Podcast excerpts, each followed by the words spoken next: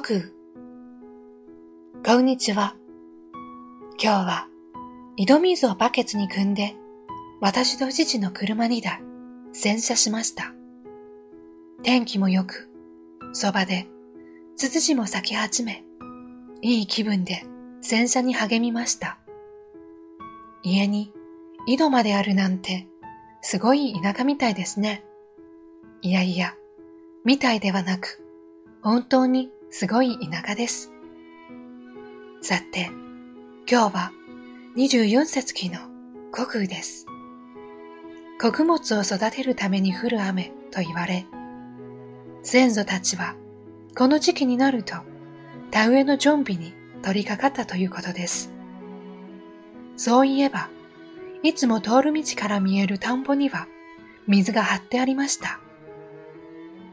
だから、というわけではありませんが、最近ではカエルの声が聞こえるようになりました。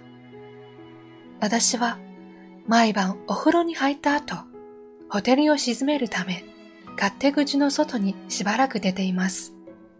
でも、最近は夜風もそれほど涼しく感じられなくなり、本当に春になったんだなと思います。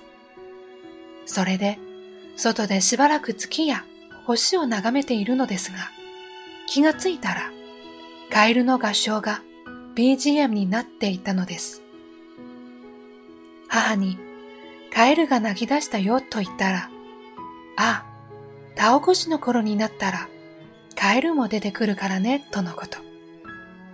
田舎では、目から、耳から、皮膚から、いろいろなところから、季節が感じられるなんだなと再認識しました。24節気や昔からの言い伝えなどが身近に感じられることも